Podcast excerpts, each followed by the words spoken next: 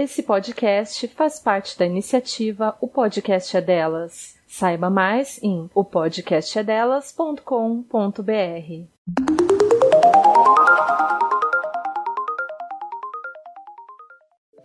Se você também já passou vergonha por não saber o significado de algum termo do universo feminista, então vem com a gente nesse podcast que vai te ajudar a desmistificar palavras através do dicionário da língua portuguesa. Eu sou a Teca Carbonel. E eu sou a Júlia Presoto. Nesse episódio, nós vamos falar de um termo que todo mundo já viveu de dentro da barriga da mãe, mas nem todo mundo vai viver de fora. Hoje vamos falar de gravidez. E para isso, vamos contar com a presença de uma mãe, engenheira, bailarina acrobata e escritora para ajudar a gente a entender esse termo. Antes de começarmos esse episódio, já vamos pedir para vocês correrem lá no nosso Insta, arroba Feminista Pod, e acompanharem todas as discussões sobre os termos que a gente traz aqui no podcast. A gente também não vai ficar triste se você mencionar o arroba Dissefeminista lá no Twitter, ou se quiser entrar no nosso grupo do Telegram, t.me barra dicionário feminista pode. O link também vai estar na nossa bio lá no Instagram. Segundo o dicionário, a gravidez é o estado da mulher e das fêmeas em geral durante o tempo em que se desenvolve o feto. Essa palavra é relativamente recente no nosso vocabulário e data de meados do século XIX, quando o termo em latim graves, que significa pesado e importante, foi unido ao sufixo es. Até então, o período de gestação era chamado de prenhez. Na espécie humana, a gravidez pode durar até 9 meses ou 40 semanas. Os primeiros sinais da gestação normalmente são inchaço dos seios, enjoos e menstruação atrasada. A partir daí, o próximo passo é realizar o exame de farmácia, o qual não é 100% confiável, pois pode acusar o que é conhecido como falso negativo. Porém, você pode confiar se esse exame mostrar que você está grávida, pois ele nunca acusa falso positivo. O exame de sangue é mais assertivo no descobrimento da gravidez, pois nele é medido o nível do hormônio beta-HCG. Quando o embrião se instala na parede do útero, o nível desse hormônio aumenta, fazendo possível detectar facilmente a gravidez. A partir de então, o útero vai se expandir significativamente, chegando a ficar do tamanho de uma laranja por volta dos dois meses, até atingir 35 centímetros de diâmetro no final da gestação. Essas mudanças vão sendo acompanhadas também por exames trimestrais, os quais analisam tanto o desenvolvimento do bebê quanto prevêem possíveis complicações que podem surgir na hora do parto. Contudo, as mudanças provenientes da gravidez não se refletem apenas fisicamente. A pessoa grávida passa por diversas mudanças emocionais, psicológicas e sociais. No âmbito social, a gestante muitas vezes passa a ser vista como algo economicamente improdutivo. Em um sistema como o qual vivemos, que não garante benefícios suficientes aos trabalhadores, pessoas grávidas não encontram as condições mínimas para lidarem com todas as mudanças pelas quais passam no período da gestação. Após o parto, os 120 dias de licença maternidade não compreendem nem o período mínimo de seis meses de aleitamento materno exclusivo recomendado pela OMS. Diante disso, fica difícil ser uma pessoa grávida, ainda mais em um país no qual 48% das mulheres são demitidas após a licença maternidade.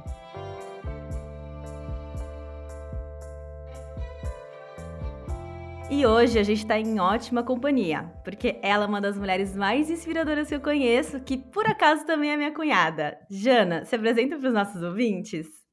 Olá, meninas, tudo bem? É, bom, primeiro queria agradecer a oportunidade, né? Muito bacana estar aqui e dizer que eu aprendo muito com os episódios de vocês.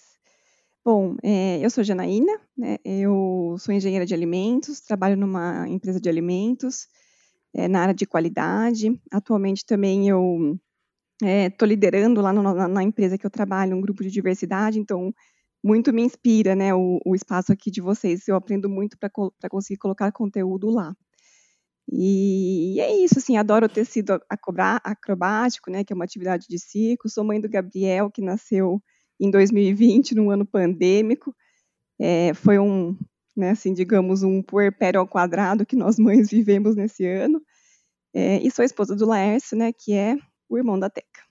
Ai, maravilhosa! Nossa, só nessa sua fala eu já quero fazer mil perguntas, mas eu acho que eu vou começar com uma, Jana, que eu tenho escutado muito esse termo é, em podcasts ou conteúdos que eu, que eu consumo né, na internet que tem mães e tal, e eu fico sempre com um ponto de interrogação. Puerpério. O que, que é isso, Jana? Você, consegue me explicar, tipo, exatamente? Porque a gente ouve, ouve, ouve, ah, puerpério isso, puerpério aquilo, mas eu não entendo exatamente o significado dessa palavra, sabe? Uhum. Sim. É assim, tecnicamente, o puerpério são os 45 dias após o nascimento do bebê, né? que é um período de oscilação hormonal muito grande, porque o neném, assim, já na gravidez, né, existe, rola toda uma questão hormonal, mas quando o neném nasce, meio que, assim, essa, a questão hormonal muda completamente, né, e aí vem várias consequências disso, né, e associado ao fato de que a gente está com uma criança, né, um bebê, um recém-nascido, é, exaustão por não dormir direito, então, assim, tudo se mistura, então é um período muito sensível para a mulher, né, assim, de muito até de, de, possível depressão, né, que o pessoal fala é a depressão pós-parto, né. Então, o puerpério ele é, um, ele é um período muito sensível e que não se falava sobre, né. Então, muito existe muita visão romantizada da maternidade, né. Realmente a maternidade é linda, mas ela está longe de ser romântica, né. E como não se falava de puerpério, as mulheres não sabiam o que iam enfrentar, né, nesse período. É, hoje em dia que se fala mais tal e é preciso saber, né? É preciso saber o que vai, o que a gente vai passar nesse período para que a gente consiga estudar e, e, e passar é, por isso de forma um pouco mais suave. Mas, assim, tem puerpérios também, né? É, a gente fala 45 dias, né? Uma estimativa. Tem mulheres que, que vão, vão bem, assim, é, é, alguns dias já está tudo bem, mas tem mulheres que isso, esse período se estende um pouco mais também. Uhum.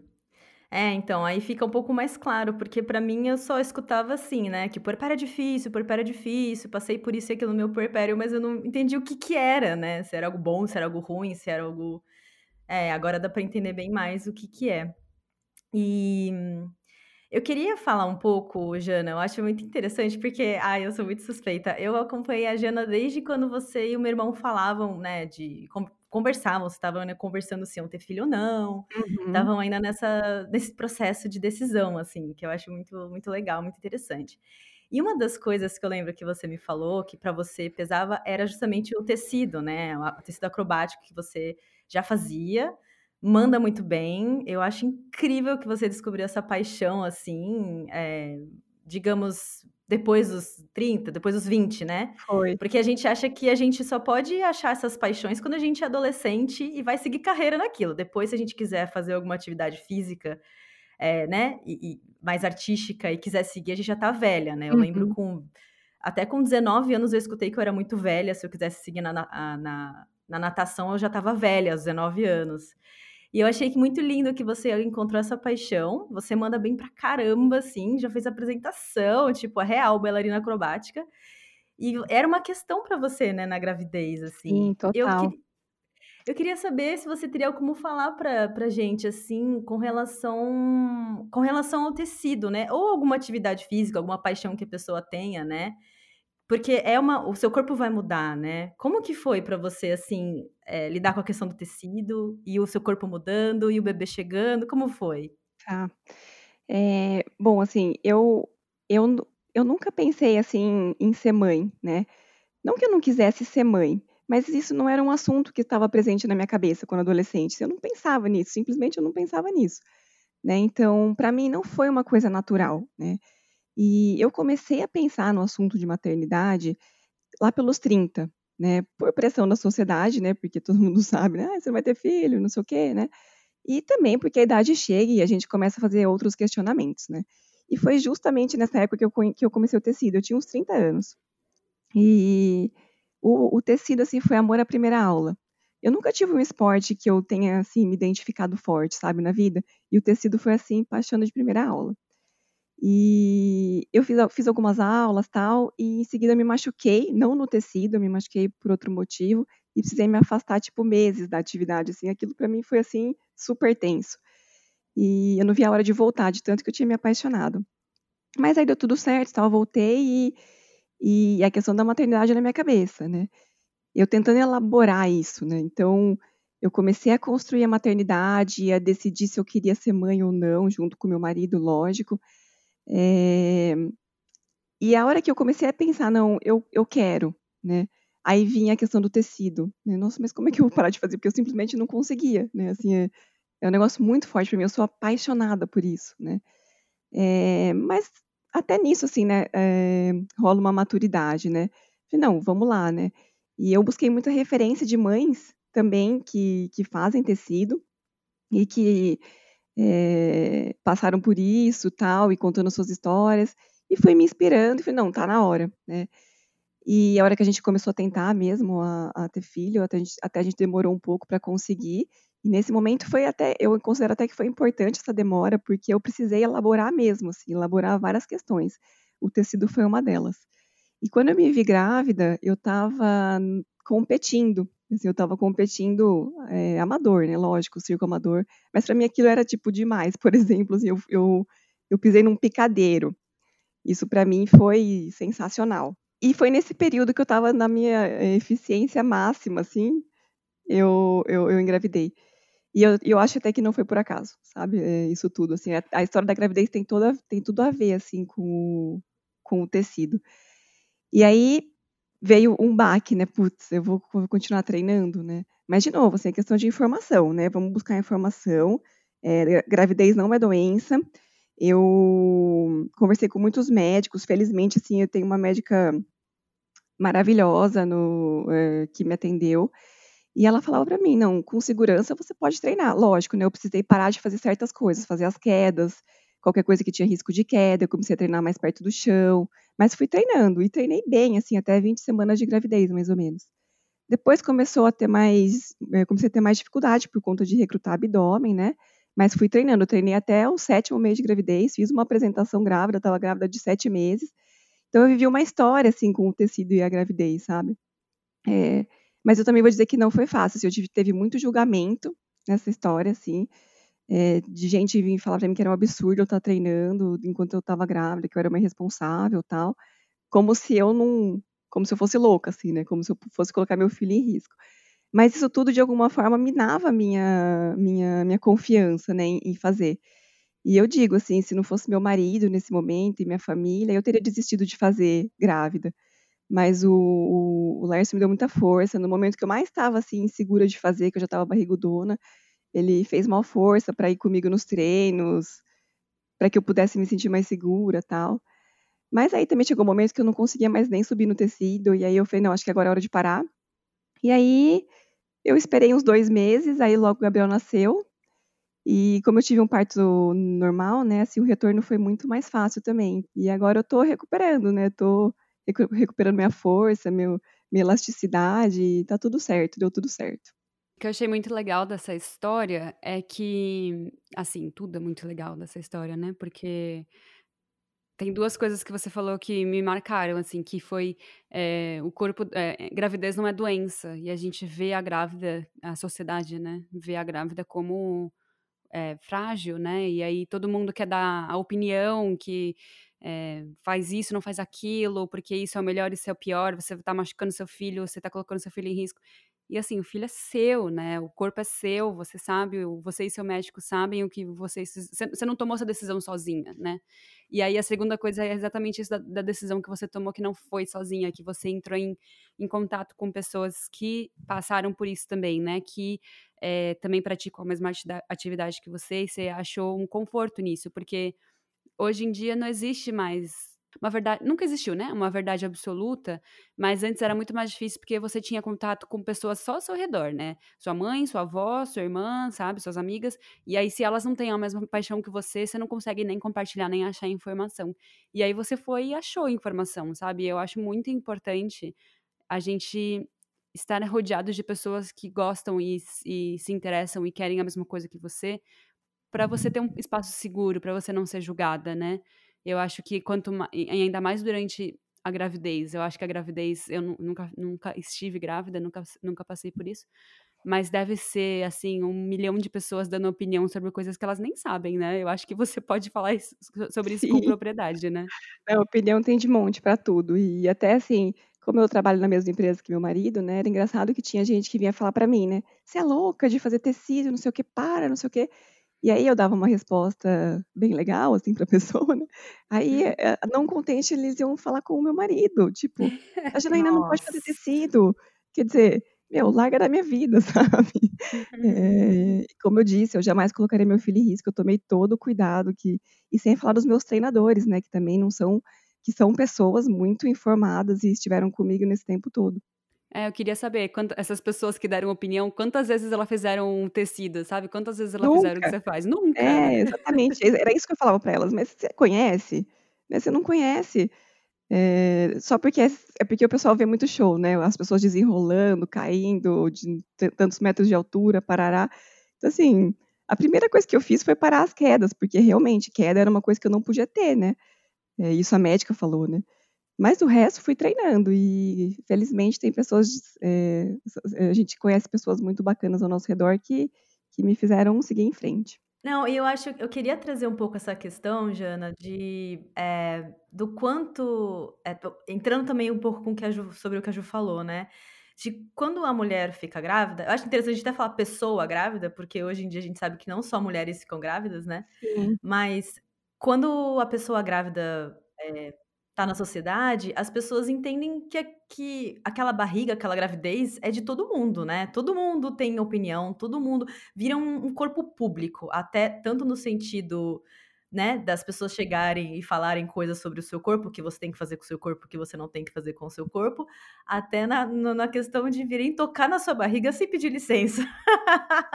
é aquele muito. espaço físico de, da quadradinha de cada um, ele some completamente. As pessoas tocam na tua barriga, beijam a tua barriga. Eu não sei, né? Eu escutei já mulheres falando que tinham, tinha gente beijando a barriga delas que elas nunca viram na vida.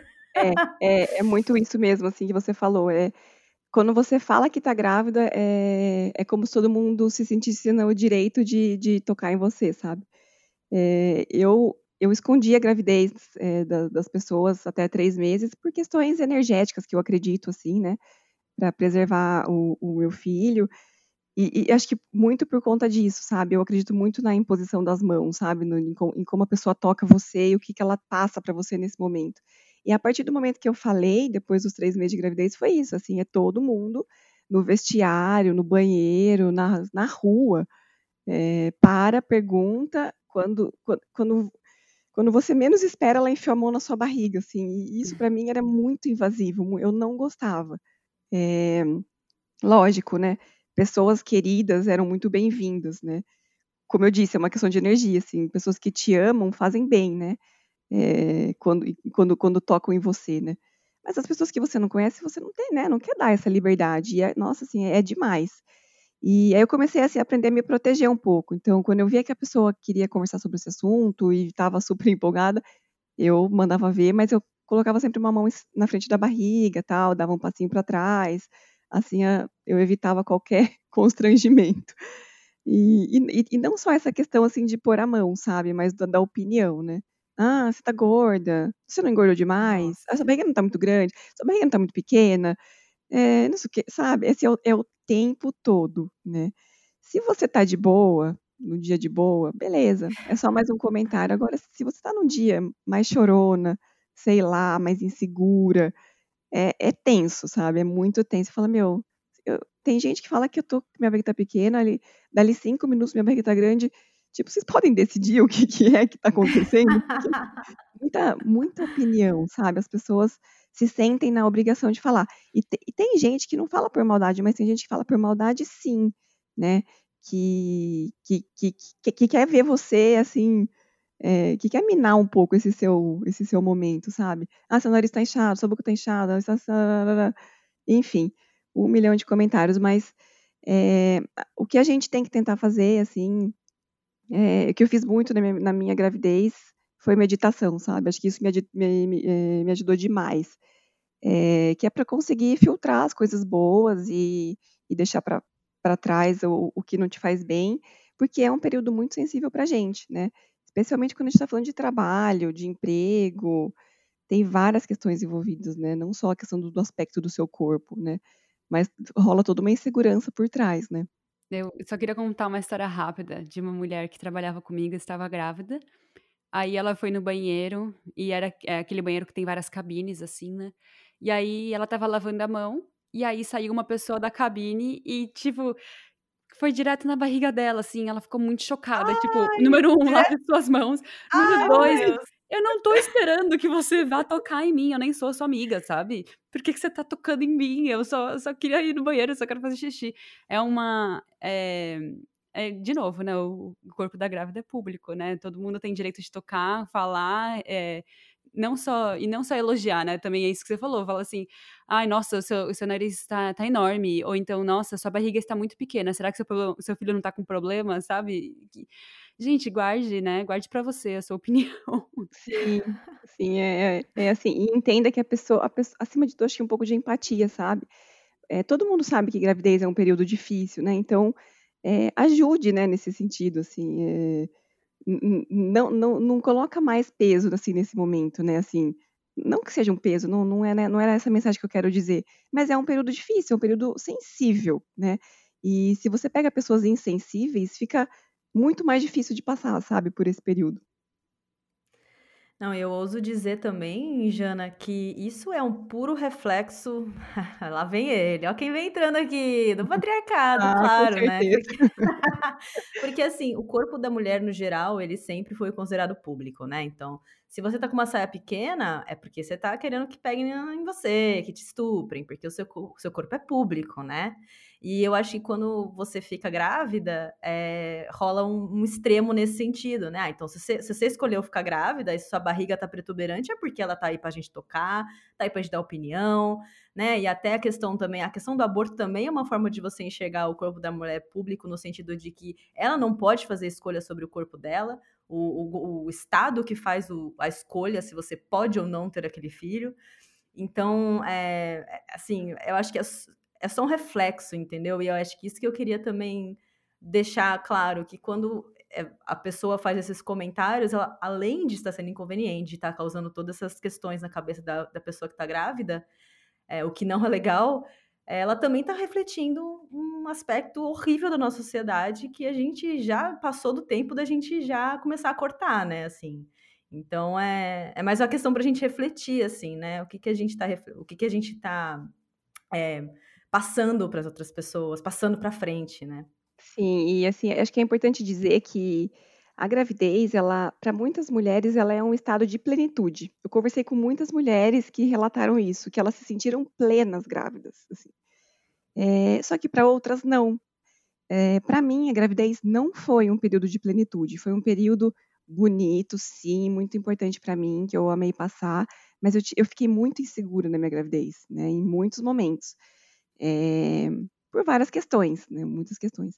E eu me lembro, assim, de uma das coisas que me de pegar muito para mim na gravidez é a falta de autonomia, no sentido assim, você, é, conforme você vai, vai avançando na semana de gravidez, o seu corpo vai ficando difícil, né? É, você, você tem dificuldades. Eu, eu gosto de andar rápido, por exemplo, não conseguia mais andar rápido. Escada é mais difícil, está sempre ofegante. É, várias questões, dormir, enfim. E isso para mim pegou, né? E eu acho até, eu fico tentando refletir sobre isso, assim. É, acho que a gente, mulher, tem que ficar provando tanto que a gente é forte, né? Que eu não podia mostrar fraqueza na minha gravidez. Ninguém me pediu isso, mas assim, isso, é, isso para mim era, era, era muito é, presente, assim, não, eu não posso mostrar que eu não consigo subir escada, sabe? aquela coisa assim. Eu carrego peso se você quiser, eu tô grávida, mas eu carrego peso, sabe aquela coisa de sou fortona, sou foda, tal. E isso, isso estava presente para mim, né? É, principalmente assim no trabalho, porque como você quer provar que você não é menos porque você está grávida. Isso porque a gente não precisa provar nada para ninguém. Mas como a Teca disse, né, tem o patriarcado, né?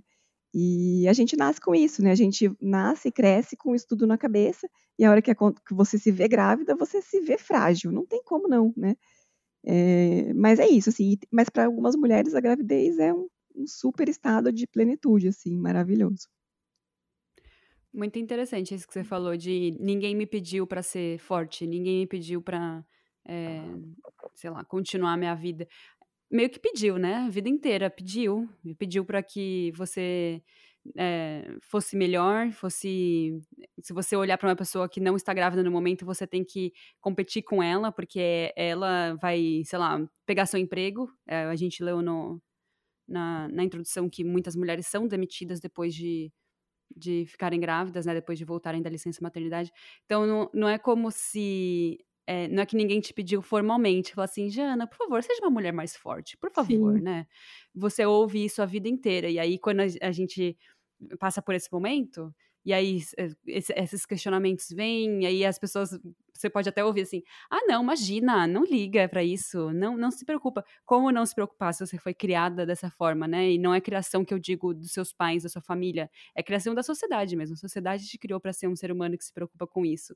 E aí, né? E ainda mais um momento tão frágil que você quer oferecer tudo que você tem para sua para o seu filho ou para sua filha, e ainda você tem que se preocupar com isso, né? Então, isso aí, né? Patriarcado. É isso aí. Não, e quando, por exemplo, eu sinto que por, quando, por exemplo, falam, ah, o seu nariz tá grande, sua barriga tá muito grande, sua barriga tá muito pequena, é uma cobrança, né? Tem a ver com isso também, né?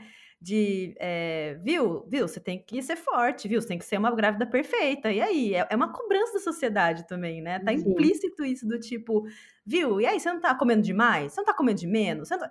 É, é, é, é, é, um, é uma, assim, é de novo, não é uma forma explícita, como a Ju falou, mas é, é uma cobrança para você ser cada vez mais, cada vez mais perfeita, cada vez mais, e você fala assim, meu Deus, calma aí que eu também sou uma pessoa, é. também tenho problema, também choro, também às vezes não quero comer direito, às vezes eu, sabe, é, e aí é isso aí, né? E aí e... de reclamar, né? É, não pode, né? E eu lembro que em algum momento, assim, da gravidez, eu, eu senti orgulho de falar que eu tinha engordado 5,5 kg, porque eu engravidei, eu, eu, eu, engordei pouco na minha gravidez.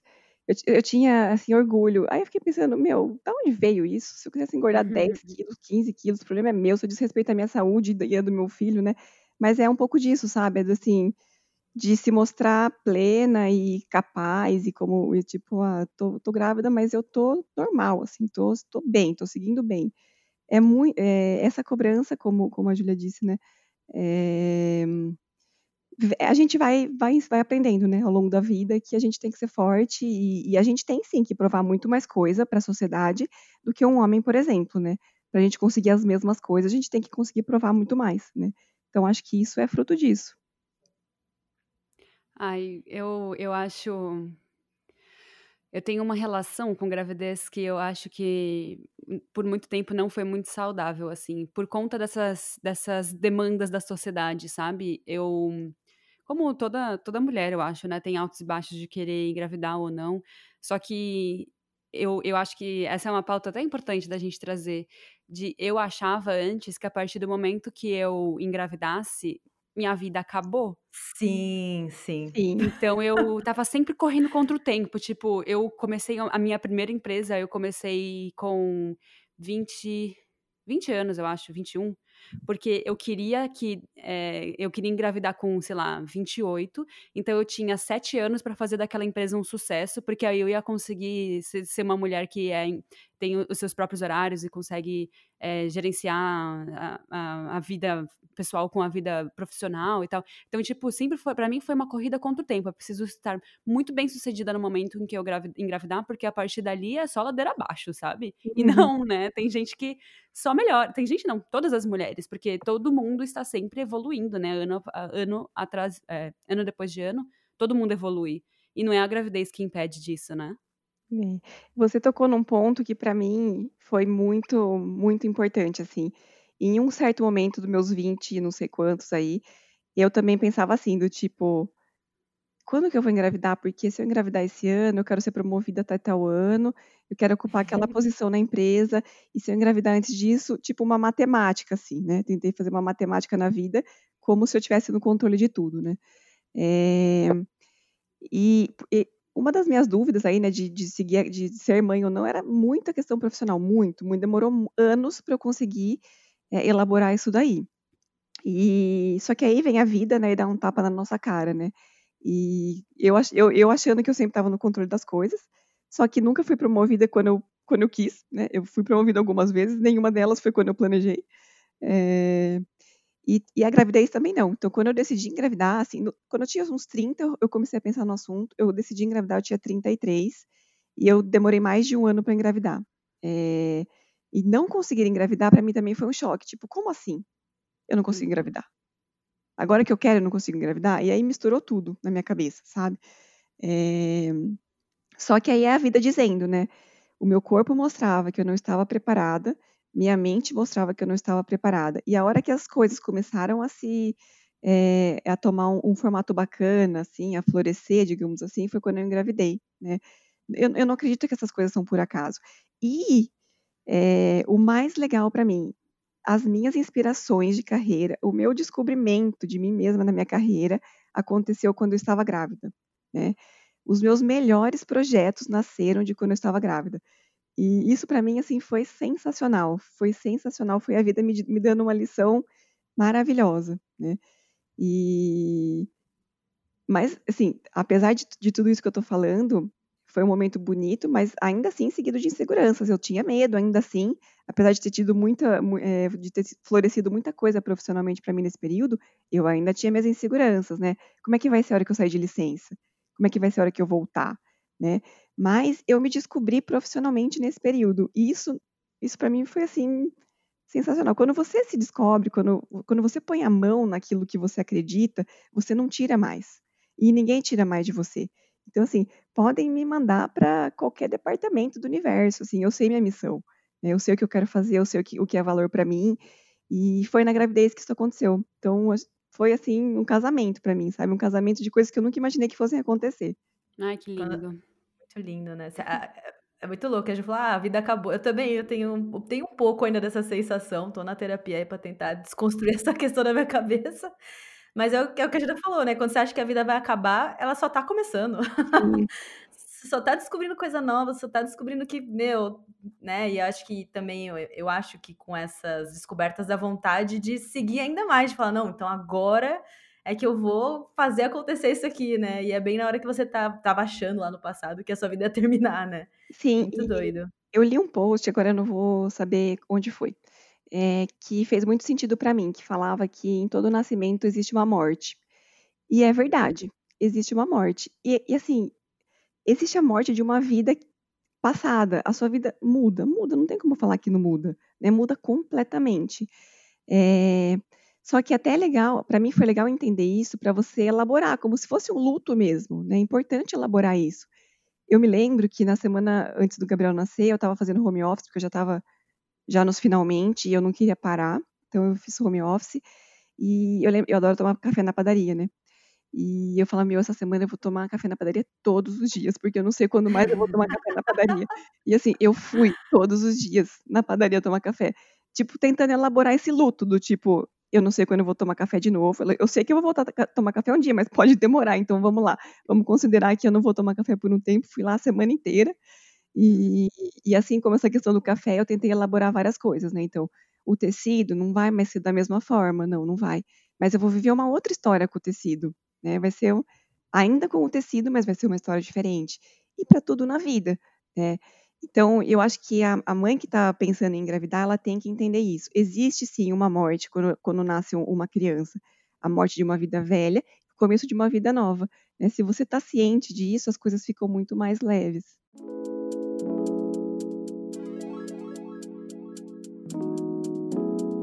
É, aproveitando que você falou dessa questão do, do, do café da padaria, de se despedir das desses dos costumes que você sabia que talvez não fossem conseguir, você não fosse conseguir retomar depois da, do nascimento do Gabriel. Eu queria muito saber com você quais foram essas mudanças físicas, psicológicas, até sociais, é, que você passou no sentido de tipo coisas que eu não vou mais poder fazer, que eu fazia antes dele nascer, e, e, e, que você se surpreendeu depois que ele nasceu, que no final você conseguiu voltar a fazer essas coisas e coisas que você não, não conseguiu. Como que ficou essa relação da sua da mudança da rotina no geral e de, de tudo que aconteceu na tua vida, sabe? Tá. É, bom, questões físicas, é, assim, para mim o que mais pegou que é o cabelo, né? É, na gra... Ai, que doido! O que imaginar que você ia falar disso? É, nossa, sério, assim, meu cabelo tá horrível. E isso, assim, me frustra de uma maneira. É, na gravidez ele ficou lindo, mas depois que o Gabriel nasceu, depois de uns meses, começou a cair demais e, assim, ele ainda não se recuperou. E isso para mim é to... porque a gente se olha no espelho toda hora, né? Então, eu olho meu cabelo e falo, Jesus, e eu não consigo mais secar o cabelo por conta do Gabriel, né? É, mas vamos lá, assim, isso é uma coisa que a gente rele é, né, releva, prendo o cabelo e, e pau na máquina não é o, o, o mais importante. É, a questão do corpo em si, meu corpo não mudou, assim, brutalmente, porque eu tive um parto normal, acho que isso me ajudou a voltar muito rápido, até na questão dos meus exercícios físicos, é, eu me surpreendi com a rapidez com que meu corpo voltou, assim, com a memória muscular que eu, que eu tive, sabe? Foi uma surpresa, assim, uma surpresa boa. Eu achava que eu ia demorar muito para conseguir voltar para o tecido na minha forma plena, assim, e não, assim, foi bem rápido. É, então, assim, corpo, eu, foi, foi até que de boa para mim. Agora, uma questão muito forte para mim que, que, pegou foi o sono, né? Eu sempre fui dorminhoca e é inevitável, assim, bebês não dormem bem. Na sua, na sua é, maioria, isso é, assim, é uma regra, assim, eles não dormem bem. Um ou outro dorme, mas a maioria não dorme. E teve um, um, um momento muito específico aí do, do Gabriel, quando eu ainda estava na esterogestação, né, que são os, os três primeiros meses após o nascimento do bebê, né, que eles falam, né, que é, é a continuação da gestação, só que fora do útero, né, que é o período que eles mais dependem da gente. Quando o Gabriel, quando o Gabriel tinha uns dois meses e meio, eu estava no pico da minha canseira de não dormir, e se eu não tivesse a minha rede de apoio nesse momento, eu estaria uma pessoa louca até hoje. Hum. Né? Então, e, e, acho que de novo volta naquela questão de ser forte, porque sempre me disseram que cuidar de criança era difícil. Eu pensava, ah, ok, é difícil, mas difícil para mim? Que difícil para mim? Para mim, eu qualquer coisa eu faço, sabe? Aquela coisa, qualquer coisa eu faço. E, e não existe isso com criança. Eu demorei para entender isso, né? E eu até li uma frase que eu nunca mais vou esquecer, né? Que fala é, It takes a village to raise a child, né? Uhum. É, então, assim, a gente precisa de uma aldeia inteira para conseguir criar uma criança. E é verdade, né? Então, rede de apoio é tudo, é tudo. Minha mãe, minha sogra, o meu marido, meu marido sensacional, maravilhoso, que a única coisa que ele não faz é dar peito, porque ele não tem, porque se ele tivesse, ele dava. É, então, tudo isso, assim, faz toda a diferença na nossa vida. Nesse momento, eu teria caminhado para uma depressão se não fosse a minha rede de apoio. Então, acho que a questão psicológica que mais pegou para mim foi isso, né, da questão do sono. Mas, como tudo, a gente se adapta, né? O Gabriel passou a dormir melhor, enfim. Ainda não dorme maravilhosamente bem, mas eu lido bem com isso agora, já não é mais um problema. É... Mas tem outras questões. Apetite sexual muda, né? Como eu disse, como a gente não dorme direito, a, a energia que você tem é para o seu corpo funcionar e para você cuidar da sua criança. Não sobra energia para outra sem coisa. Sem tempo, irmão, né? Sem tempo, sem tempo. Sim, sem chance, né? Assim, sem, sem vontade, né? Então foi é. difícil isso também. É uma questão que no, nos primeiros meses pegou bastante, mas de novo, né, falando do meu marido aí, super compreensivo nesse, nesse momento, porque para eles também não é fácil, né? Eu tô falando de mim, mas eles também não dormem, né? Para homem também existem outras questões, é, inclusive que afetam o apetite, o apetite sexual, né? É, acho que que eu me lembre assim de, de questões mais relevantes foram essas, assim. Eu queria saber, você tocou nesse assunto, eu achei interessante. Eu nunca tinha. Acho que eu nunca discuti muito sobre isso. O que você acha que mudou para o seu marido também, porque a gente é importante a gente falar da gravidez para a gente, óbvio, o tema principal é esse para as mulheres e para homens que engravidam, mas é também interessante a gente parar e pensar no que mudou para o parceiro ou para parceira, né? Sim, é assim, nesse caso, na minha visão, né? Eu não posso falar por ele, mas assim, na minha visão é eles também ocupam um lugar muito ingrato, assim, entre aspas, porque eles têm que ser o, a, o macho provedor nesse momento, né? E uma que é, a nossa legislação não dá apoio nenhum, então nossa licença paternidade é de cinco dias, algumas empresas aí dão 20, mas mesmo assim, né? É, se a gente for pensar bem, a esterogestação deveria toda ser acompanhada pelo casal, né? Porque é o, o bebê ainda está em desenvolvimento e só a mãe é sem chance, né? E assim, o pai precisa criar um vínculo com a criança, né? É lógico que tem uma questão biológica envolvida, que é a mãe. No, eh, no primeiro ano da criança é a mãe, ponto final. Né? Isso não é patriarcado, isso é biologia. Mas eu entendo que as questões é, sociais pegam muito, e, e, e, aí, aí surge né, essa questão do, do, patriarcado assim, muito forte, porque ele tem, o cara tem que sair para trabalhar. E eu me lembro que quando eu não dormia de madrugada, eu ficava tentando poupar o Lércio, porque eu sabia que ele tinha que trabalhar no dia seguinte. Então, quer dizer, é... e aí eu me afundava mais.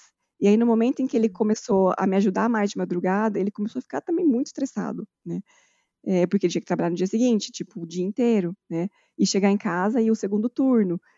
É, e ele, e assim, ele também não pode mostrar para a sociedade que está difícil para ele, né? Ele também não pode mostrar no trabalho que ele não vai dar conta, né? É, e essa questão da mãe, eu vejo que isso é muito presente nele, assim. É, em alguns momentos ele não pode ajudar. É fato. Tem alguns momentos que o bebê quer você, ele quer o peito, né? E, e, e, e, no momento de esgotamento, em que a mãe não está dando conta e o pai, e o pai não consegue ajudar, nem que ele queira. E eu acho que isso frustra muito ele. Assim como deve frustrar muito dos homens, sabe? É, não, não poder fazer nada mesmo. Fim, é uma questão que tem que ser resolvida com o tempo e o que ele pode fazer é dar suporte ao redor. Lavar louça, cuidar das coisas da casa, para que a mulher não tenha que fazer mais isso mas de fato resolver aquele, aquele né, impasse com o bebê ele não consegue. Isso deve dar uma, uma sensação meio de impotência para ele, sabe? Uhum. Parece que o filho ainda não é dele, né? Porque não faz nada com a criança, com o bebê, né, em si. Não tem aquela coisa do. Porque também dizem que o momento da amamentação é um momento muito é, especial entre bebê e mãe. Então, eu imagino que o, o, pai, né, ou, ou a parceira que esteja ali, não consegue sentir a conexão, né, da mesma forma. E fala, mas é. que hora que eu entro como, como parte dessa família, né? Eu não sei, eu fico imaginando como deve Nossa, ser. Eles, né? têm que, ele, eles têm que fazer muito esforço, é verdade, assim, sabe? O, pro, pro, pro Lars conseguir criar uma conexão com o Gabriel, ele faz muito esforço. Porque com a mãe é mais natural, com o pai não. Se o pai não fizer esse esforço, ele meio que passa de desconhecido nesse momento, pelo menos no primeiro ano do bebê. né?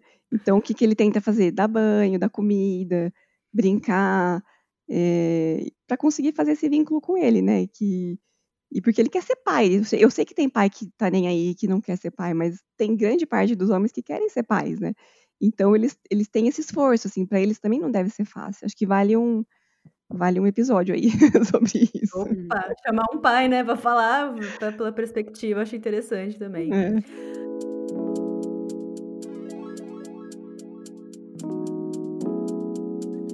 Ô, Jana, eu queria muito que você falasse. Ai, meu Deus do céu, eu hum. fico muito emocionada, porque é, quando eu soube do seu parto, eu, você fez, acho que três posts no seu Instagram, né? O relato de um parto que não tem uma vez que eu choro. Eu, quando você postou, eu li e chorei, emocionadíssima. É, e aí, para fazer esse roteiro, eu li de novo. Uhum. Porque eu lembrei, falei, nossa, é tão legal aquele texto, deixa eu ler de novo. E eu comecei a chorar de novo, lembra? Eu falei, nossa senhora, não consigo, é muito lindo, assim. Porque o seu parto, eu acho que ele é o sonho de toda mãe que quer ter um parto é, com menos. É, como se fala? Com menos interferência, entre aspas, médica, uhum. medicamentos, etc. O seu parto foi uma coisa maravilhosa e eu queria muito que você falasse pra gente qual que é a fórmula secreta. Tô brincando. Mas que você contasse para as pessoas saberem, compartilhar essa experiência que eu acho tão linda. Tá. É, se fosse fórmula secreta, ó, eu vendia, ia ganhar maior dinheiro com isso. Ia mesmo, ia ficar rica. É, Teca, é, eu até hoje não acredito nesse parto, porque assim, uhum. é, eu, eu, eu sempre, como eu disse, eu não pensava em ser mãe, sabe? E, e até minha, meu jeito com crianças nunca foi lá essas coisas, eu não sabia lidar com crianças, eu não sei o que conversar com elas, sabe? Então, assim, eu sempre me julguei a mulher que não tinha jeito para ser mãe, né? E quando a gente engravidou, né, a gente falou, bom, vamos lá, vamos estudar, né? E acho que uma das coisas melhores que a gente fez foi contratar uma doula, porque ela mudou a nossa vida, né? Ela trouxe muita informação para a gente, a gente pegou uma pessoa maravilhosa. Ela, ela me tirou de uma miopia que existia em mim, assim, e no meu marido também. Então, assim, eu estudei muito na minha gravidez, eu e o Laércio, muito direcionado por ela, né? Então, assim, um exemplo, eu eu condenava parto domiciliar, imagina que responsabilidade, né? E quando eu comecei a estudar, eu, eu comecei a ver que, meu, isso era a melhor coisa para o meu filho. Existe, assim, é, é, existe muito mito e as mulheres são muito desinformadas com relação a isso. A gente precisa buscar esse mundo, sabe? E a doula trouxe para a gente esse mundo. Então, é, todo o processo da gravidez a gente passou estudando. É, então, eu me muni de informações, eu e o Laércio. E, assim, acho que essa construção junto foi importante, porque a gente nunca se viu grávido, eu nunca me vi grávida sozinha. Né? Isso para o parto, na hora do parto, foi muito importante para mim, essa parceria com o Laércio. É, eu fiz muita acupuntura, eu já fazia, né? Assim, eu só mantive muita meditação. Eu, eu meditava muito, direcionando assim para o momento do parto. Conversava muito com o Gabriel na minha barriga, explicava para ele como que ia ser aquele momento. É, cuidei de fazer exercício físico, fiz pilates com uma pessoa muito, muito incrível também que me colocou em conexão com o Gabriel o tempo todo durante os exercícios. Então rolou uma preparação, sabe? E Só que, lógico, aconteceu um fato, assim, que, de fato, é um ponto, é um ponto fora da curva. Eu tenho que dizer isso, assim, não é um ponto fora da curva esse parto, né? Só que eu nunca imaginei que ia acontecer comigo do tipo, a pessoa sem jeito com crianças vai ter um parto desse? Imagina, né? Eu me preparei lá, tipo, por um parto de é, 15, 18 horas, que é mais ou menos a média de horas que dura o primeiro parto da mulher, né? E, e, vamos lá, né? Então eu sabia todas as fases do parto, eu sabia tudo o que ia acontecer, porque a Dolo já tinha me explicado e tudo mais. E, e eu, eu, lembro da, da Clara, que é a nossa acupunturista, né? Ela falava assim para mim, Janaína, eu, eu morro de medo de você começar, de você entrar em trabalho de parto e não perceber. Você toma cuidado? Eu pensava assim, na minha cabeça, né? Louca. Quem que entra em trabalho de parto Como, e não né? percebe, né? tipo, ela é maluca.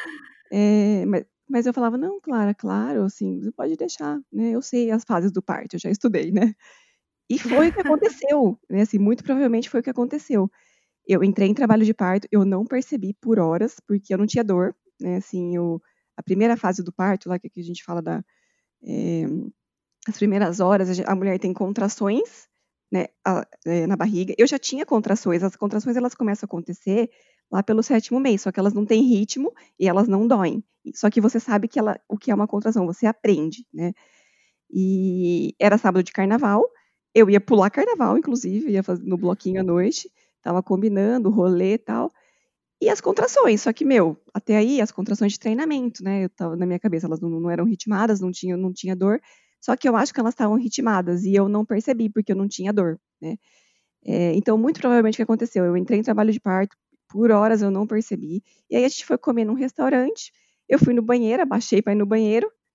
Um líquido escorreu na minha perna. Daí eu falei, não, meu Deus do céu, a bolsa. É... Saí do banheiro e falei pro Lars, vambora, acho que a bolsa estourou. Ele falou, sério? Eu falei, sério. Aí a gente coletou o líquido, mandou a foto pra doula e pra médica. Eles fal elas falaram, é, é o líquido. Vai para casa, descansa, porque o que, que a gente tinha planejado, né? É, a doula e aí a gente contratou uma enfermeira obstetra que ela ia, ia acompanhar para fazer o monitoramento do bebê até que eu tivesse dilatação suficiente para ir para o hospital, porque eu queria um parto normal, eu uhum. queria um parto domiciliar, só que eu não pude ter um parto domiciliar porque eu tive diabetes gestacional. Assim, eu não pude escolher, no fim eu tive, né? É, porque para ter parto domiciliar você tem que ter uma gravidez de risco habitual e eu tinha um risco a mais. E, e não só por isso, eu, em algum momento da gravidez, eu, eu decidi mesmo que o parto domiciliar não era para mim. Eu não estava seguro o suficiente. Mas eu não queria ficar muito tempo no hospital, porque eu sabia que se eu fosse para o hospital logo no início do trabalho de parto, eles não seguram, eles não esperam 20, 30 horas de parto, iam me fazer cesárea. Né? Existe a indústria da cesárea, existe. Né? Ô, Jana, só, desculpa te interromper, mas eu também escutei falar que é, tem muitas mulheres que estão indo bem, evoluindo bem no trabalho de parto, com a dilatação, e quando chegam no hospital, porque é enfermeiro, é gente, é correndo, não sei o que lá, puf, não dilata mais. É. Aí fica um milhão de horas lá sem dilatar nada, né? Porque, é, é um ambiente, não, é um né? espaço, né? É, não, é, é, é todo um, um, cenário. Meu, o hospital é frio, né? Assim. É, é, é. Depois, se vocês tiverem a oportunidade, assistam na Netflix o Renascimento do Parto. Esse documentário mudou a minha vida. Inclusive, eu descobri coisas que nem existem, assim, que, que não sabia que existia. Por exemplo, que uma mulher pode ter um parto orgásmico. Vocês já sabiam, vocês sabiam disso? Ai, já ouvi falar disso. Quero. Já ouvi, já ouvi falar quero. Olha, no episódio eles mostram a mulher tendo um parto orgásmico. Toda mulher tinha que passar por isso, gente. Por que que fizeram a gente acreditar na cesárea? Me explica isso. É, mas enfim. Então, é, a gente se preparou para esse momento, né? E eu queria a enfermeira em casa e a doula em casa até certo momento para ficar o menos tempo possível no hospital. Só que a hora que estourou a bolsa no restaurante, a gente foi para casa, avisei quem tinha que avisar, a doula falou: vai para casa, descansa, do tipo, ainda tem horas para rolar, e é verdade, né? Mano, eu cheguei em, casa, as contrações começaram a mil. O Laércio começou a cronometrar as contrações, elas estavam ritmadas e, tipo, muito frequentes. E aí, hum. é, o, aí, aí, aí que eu percebi que eu já estava no parto ativo, que a gente fala, que é nos finalmente. É, na verdade, nem foi aí, foi quando eu, a doula falou: vai para o banheiro, toma banho, porque água quente supostamente dá uma relaxada nas contrações. Eu fui, tipo, no banheiro eu quase morri. Eu falei, gente, cesárea, pelo amor de Deus, cesárea, porque eu tinha muita dor. É, e aí eu saí do banheiro, fui, deitei na cama e pensei, eu vou descansar. Só que eu pensava assim, como é que se descansa nesse momento? E eu lembro de pensar comigo assim, cara, se eu tô só no início do trabalho de parto, que é a parte mais tranquila, como é que eu vou chegar até o fim? Eu, eu não tinha entendido que eu já estava no parto avançado, né? Eu comecei a entender que eu estava no, no, trabalho de parto avançado quando eu comecei a, a me rastejar pela cama, tipo, procurando uma posição, como se fosse um animal, assim. E, e, na hora que eu me vi de quatro, né, assim, de quatro apoios, ali eu fiquei, dali eu não saí mais. E aí o Lars falou assim para mim, Jean, a doula tá vindo, porque daí elas começaram a sair correndo, né? Porque foi tipo, questão de meia hora, meu, meu parto evoluiu absurdo. Elas vieram correndo para casa, e aí o Lars falou assim, Jean, a enfermeira tá no telefone e pediu pra você colocar a mão e ver se você sente uma coisa dura. Aí eu pus a mão e tipo, falei, tem uma coisa dura. Dele assim, é, você acha que dá para ir para o hospital? Eu falei para ele, sem a menor condição. Ele. Não. Foi no aval dele, sabe? Foi quando ele me falou, Jean, se o Gabriel quiser nascer aqui, ele vai nascer, manda ver. Foi nesse aval que eu me entreguei. E aí foi. E a hora que elas chegaram, o Gabriel estava coroando, o Gabriel estava nascendo, porque foi muito rápido, né? E, e, aí nasceu, simplesmente nasceu. O Lércio recepcionou ele, como eu tanto sonhei, né, que ele fosse recepcionado aqui no, nesse mundo, até me emociono de falar. E ah, eu também. Foi muito maravilhoso, assim, a Doula, quando ela chegou, ela encheu minha casa de alegria. Eu falava assim para ela, e a diabetes estacional? Ela falava assim, que diabetes estacional, Ginaína? Vamos, Gabriel vai nascer, não sei o que. Ela, assim, ela me deu super segurança naquele momento. O Laércio também, acho que ele fala que ele se sentiu seguro, uma porque ele estudou comigo, ele sabia o que estava acontecendo, e outra uhum. que ele sabia que ele, ele podia confiar na doula, né?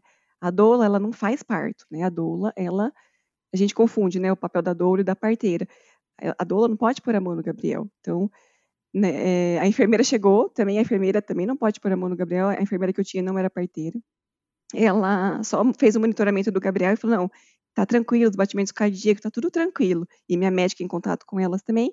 E aí o Gabriel nasceu, elas colocaram, o Gabriel pegou ele, né? O Lars pegou ele, colocou ele no meu peito e eu não acreditava que aquilo tinha acontecido. Eu não acreditava. Eu estava em transe, tipo uma droga muito louca que eu tinha consumido, sei lá, sabe? Tava assim, em transe total, assim, eu não conseguia acreditar. E aí, como, como protocolo, né, porque foi um parto domiciliar não planejado, a doula precisou chamar o SAMU. O SAMU veio, cortou o cordão, a minha placenta saiu logo ali também, eu não tive problema com isso. E eles removeram a gente para o hospital e lá a gente ficou dois dias em observação por conta da diabetes, né? A minha médica, a minha médica ficou monitorando, eu e o Gabriel. É, e foi assim, gente, foi essa emoção aí. Eu lembro de deitada na maca lá no SAMU, o, da, da van, né? O Gabriel estava com o Laércio, enroladinho numa manta térmica, e eu deitada, assim, eu olhava para cima, assim, naquela van, e eu só pensava, o que que aconteceu na minha vida? Que hora que eu acordo desse sonho, né? Que era tudo um sonho, você ainda tá grávida, imagina. A hora que eu cheguei no hospital, era cada enfermeira que entrava pra mim no quarto e falava: Ai, você que foi a moça que nasceu em casa. Eu falei: Ai, você ficou famosa! Que maravilhosa! O pessoal do prédio aqui super perguntavam depois: Nossa, Gabriel nasceu aqui. Nasceu, menina, nasceu. Eles, sabe o que eu fico pensando? Olha que besta eu. Eu fico pensando que é, a gente vê, né, que as mulheres gritam muito, urram, fazem barulho barulhos, porque, puta, é uma dor absurda. Os vizinhos não repararam que você estava lá? Ah, devem ter parado. É, que elas filmaram, né? Esse momento eu tenho filmado. Se um dia você quiser, eu te mando. É, é. Do, um filminho, assim, mostrando tudo. Eu, eu fazia contração, só que eu lembrava muito do, das coisas que eu tinha que eu tinha aprendido, assim, enquanto eu lia, né? É, a contração, ela tem que ser seguida do relaxamento, senão você empurra o bebê para dentro, não para fora, né? Então eu fazia a ah. contração e tentava relaxar o períneo, e, e eu pensava assim, só mais um pouco, só mais um pouco. E a doula falava. É, eu, esse momento para mim é meio confuso, tá? Eu tava meio em transe mesmo, então algumas coisas eu lembro, algumas coisas eu não lembro. O Lars precisou me contar depois porque eu não lembrava. E eu só que eu lembro da doula, da doula falando: Jana, tá vindo, Jana, Jana, mas ó, é assim mesmo. É, é dois passinhos para frente, um para trás. Dois passinhos para frente, um para trás. E eu, eu me entreguei, tipo, meu, eu vou gritar, foda-se quem tá ouvindo, tipo. Dei de tudo, dei de tudo, e aí ele nasceu. Ai, maravilhosa, maravilhosa. E eu queria muito falar, é, eu nasci nas mãos da minha madrinha, né, da irmã da minha mãe, minha tia. E eu me orgulho muito de falar disso. Até hoje eu falo, cara, nasci na mão da minha, da minha tia, ela que me tirou da barriga da minha mãe. E foi cesárea, né? Não foi nem parto normal. Imagina natural, né? ele vai ter orgulho de falar que nasceu na mão, da mão do pai pro resto da vida, viu, Jana? Ai, né? Não, foi uma história muito legal de viver, muito. E que a mãe dele nem estava esperando, entrou em trabalho de parto sem perceber e teve em casa e foi maravilhoso, é. pode ter certeza. E assim, uma coisa, sabe, que eu não consigo me conformar muito, assim, é que, assim, é, eu não sou contra a cesárea, pelo amor de Deus, assim, eu acho que eu sou a primeira a defender a vontade da mulher. Ela faz o que ela quer do corpo dela. Qualquer que parto ela quiser, né? Assim, ela escolhe. É isso que é importante. Mas o que eu vejo é que a gente tem tanta informação hoje, a gente, nos tiraram o poder de parir.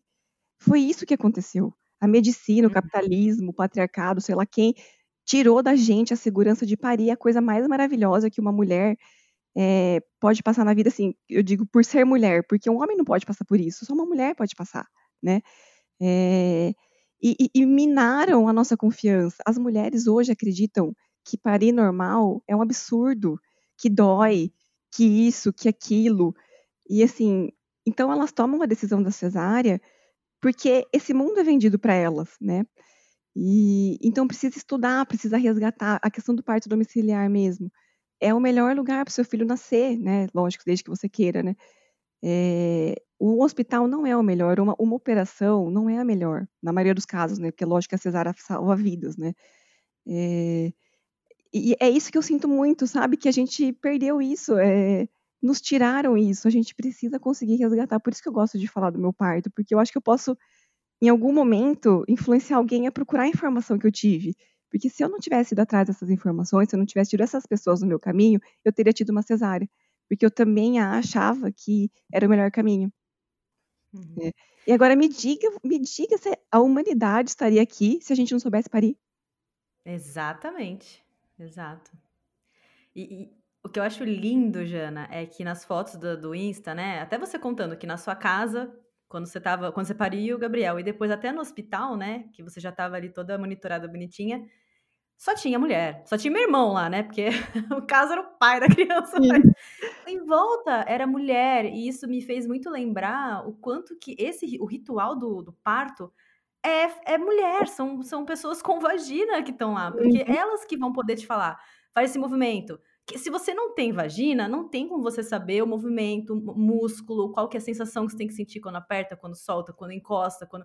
Então, assim, é, tiraram isso muito da gente, né? A medicina foi um, uma, um movimento que só homens podiam, até pouco tempo atrás, só homem podia cursar medicina, e quando surgiu a ginecologia obstetrícia, só homem praticava, Assim, não é à toa, assim, fica difícil mesmo. O homem falar para mim qual é o movimento que eu tenho que fazer no momento do parto para a criança sair mais rápido, mais, com menos dor, ou, enfim, do jeito mais saudável, seja qual ele for. Então, esse resgate do feminino e da gente, né, a, a doula, a, a parteira, a enfermeira, etc., eu acho lindo, assim, para mim, é, retoma muito esse ritual que a gente perdeu com, com, ao longo do tempo, porque antigamente era um ritual feminino, era um o parto era reconhecido como um ritual das mulheres. E depois, quando surgiu a medicina, né? Como a gente sabe a história, acabou passando para a mão dos homens e a gente acabou sofrendo muito, né? Sim, e assim, esse resgate é muito importante que a gente faça, sabe? Se ainda assim, se ainda moída das informações que você tem, você decidir por uma, decidir por uma cesárea, ótimo, ótimo, né? Uhum. É sua escolha, como eu disse, seu corpo, suas regras.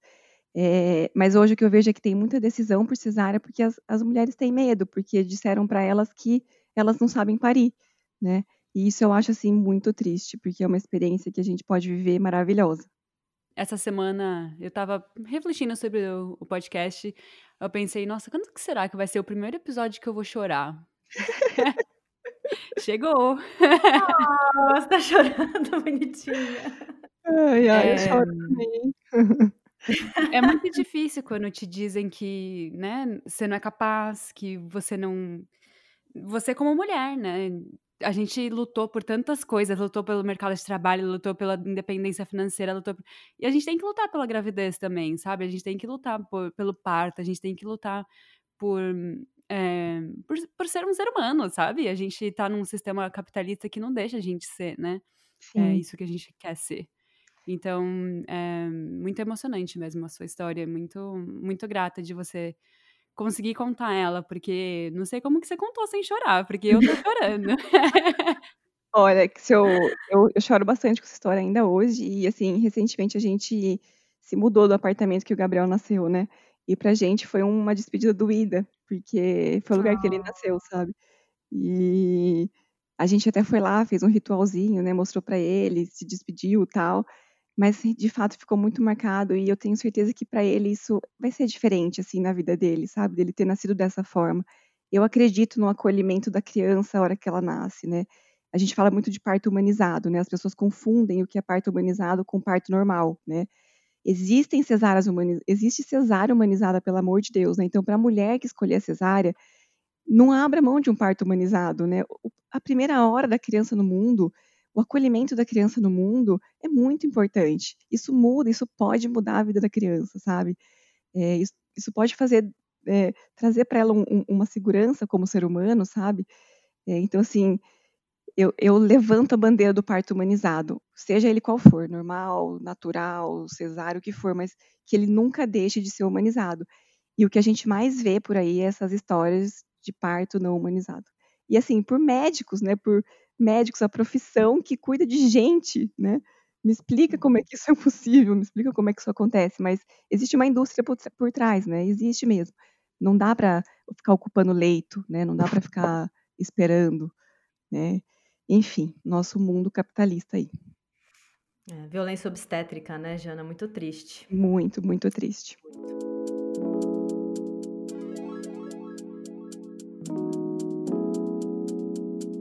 Então agora a gente vai para aquela parte do programa, que são as notas de rodapé, onde a gente traz filmes, livros, séries, enfim, páginas do Instagram, coisas para você que quer saber mais sobre gravidez. E quem, alguém quer começar? Querem que eu comece? Pode começar. É. Ah, então a minha primeira recomendação vai ser o Insta da Jana. Na verdade, eu não sei o pessoal, eu não sei se você quer compartilhar o seu Instagram pessoal, mas o Asas, eu acho que você. Ele é aberto, né? Ele é aberto, isso. É um Instagram. A Jana. Ô, Jana, tem outra coisa, assim. Eu não sei se você já fazia. Já faz isso há muito tempo, mas você escreve muito bem, né? Eu acho que você devia ter sido jornalista, aquelas, da opinião na carreira das outras pessoas. Ou escritora. Ah, escritora dá pra ser, né? Tá tranquilo. Mas. É, mas ela tem um Instagram de textos lindos. Então, se você quer chorar, igual eu e a Ju fizemos hoje, só escutando a Jana a gente já chorou. Imagina se a gente estivesse lendo os, os textos dela. É, vocês podem seguir a página de textos dela que é o. É, como que é, Jana? Arroba asas. Ponto... ponto voando juntos. É, asas. Ponto voando juntos. A Isso. gente também vai deixar no, no link, é, na descrição desse episódio, para vocês acharem facinho. E uma outra recomendação que eu tenho é, eu tô, eu tô, eu tô escutando muito um podcast que é meio humor, de humor e é com mães, né? Que elas não falam só sobre maternidade, elas falam sobre é, sobre é, relacionamento. Agora elas estão. Elas estão entrando numa temporada mais de vida sexual, né? Das mães e tal. E aí chama Calcinha Larga. E elas têm um episódio com a Titi Miller que, que o título do episódio é Grávida e Transona, porque ela conta que na gravidez dela ela ficou com o apetite sexual muito assim, fora, sabe? Muito além do, do que era antes eu acho legal, assim, trazer esse aspecto mais. Porque é muito louco quando a gente fala de mãe, né? Ou você é mãe, ou você é uma mulher, né? Se você vira mãe, você não, não, não transa mais, não tem vontade mais de fazer nada, o que eu, não é verdade, né? É, ou, ou, então nem quer mais sair, né? Ah, não quer mais ir na balada. Se você vê uma mãe na balada, você fala, mas cadê seu filho? Como assim? Ah, tá, tá ali no, no, no, no guarda-volumes, deixei meu, meu filho lá no guarda-volumes, tô aqui dançando na balada. Agora não mais, né, Jana? Porque agora a gente tá de quarentena.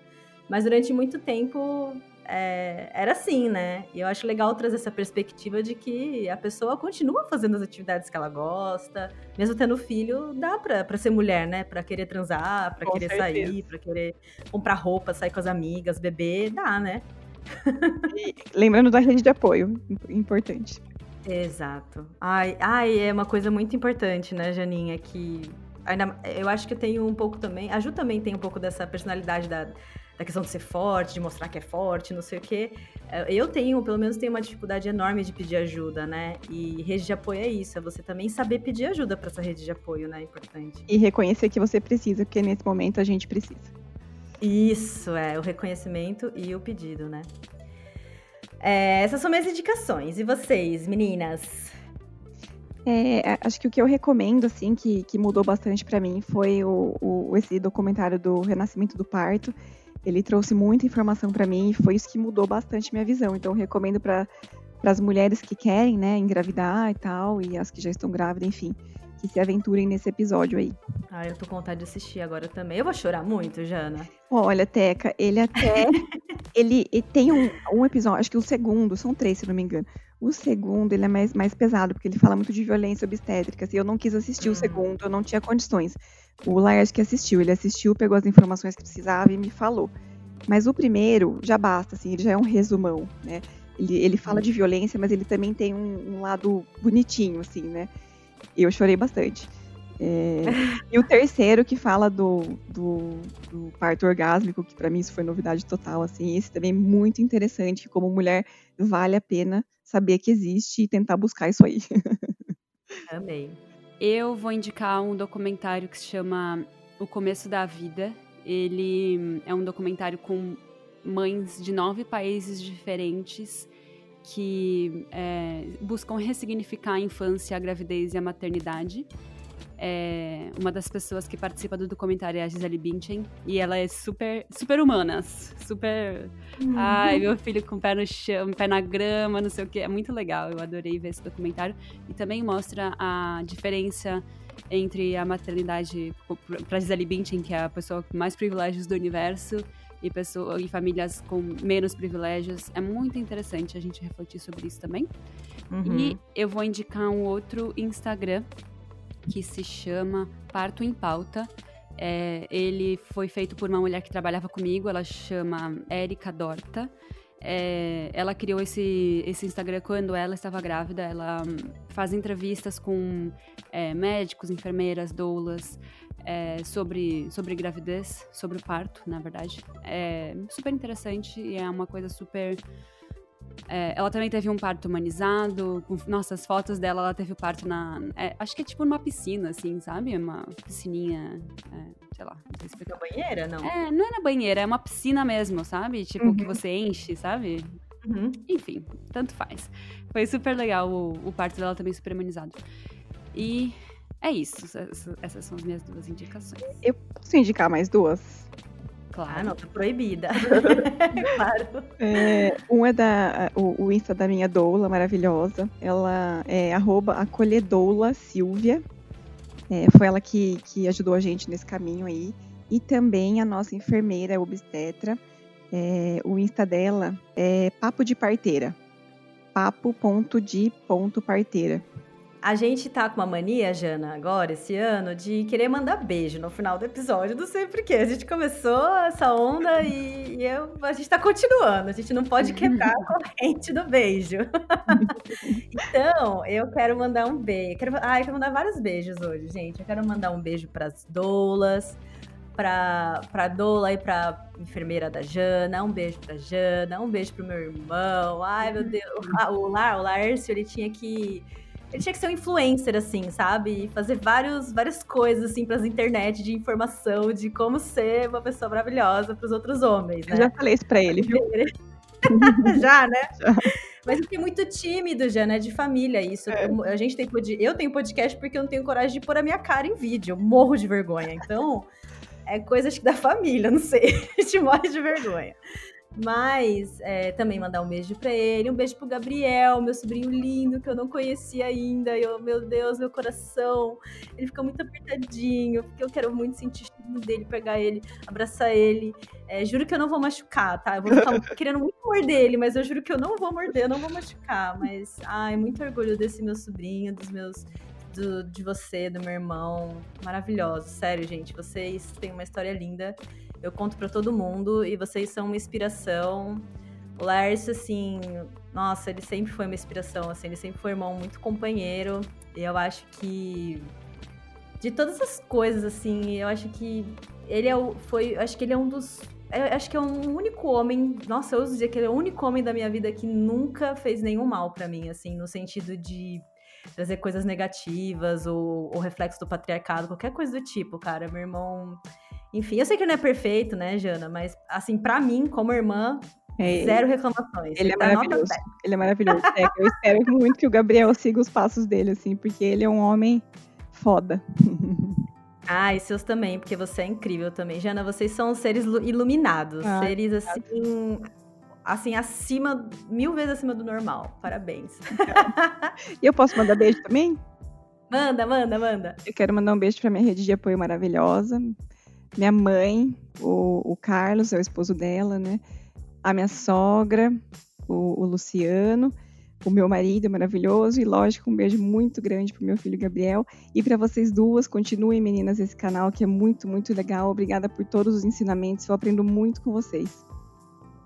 Ai, olha, gente, a gente que tinha que estar tá aprendendo com você, Jana, sério. Você é incrível, iluminadíssima. e você, Ju? Eu vou mandar um beijo para duas pessoas hoje. É, as, elas são as duas, duas primeiras membras do nosso Telegram. É, a Carla e a Valentina. Eu, esse grupo no Telegram ele ainda é super pequenininho, mas eu acho muito legal a gente ter essa comunidade já. E ah, os primeiros membros a gente não esquece, né? Então vai um beijo aí para elas duas. E beijos. Então, é isso, gente. Ah, fico triste que a gente tem que terminar, mas não dá para ficar aqui 50 horas que a Jana aqui, o Gabriel já deve estar tá lá estribuchando, chamando a Jana. Mas é isso. Como a gente só trabalha com fatos, todas as fontes usadas na produção desse programa estarão na descrição. Para quem quiser estudar mais sobre o assunto, é só dar uma passadinha lá. Muito obrigada por ouvir a gente e tchau. Tchau, tchau.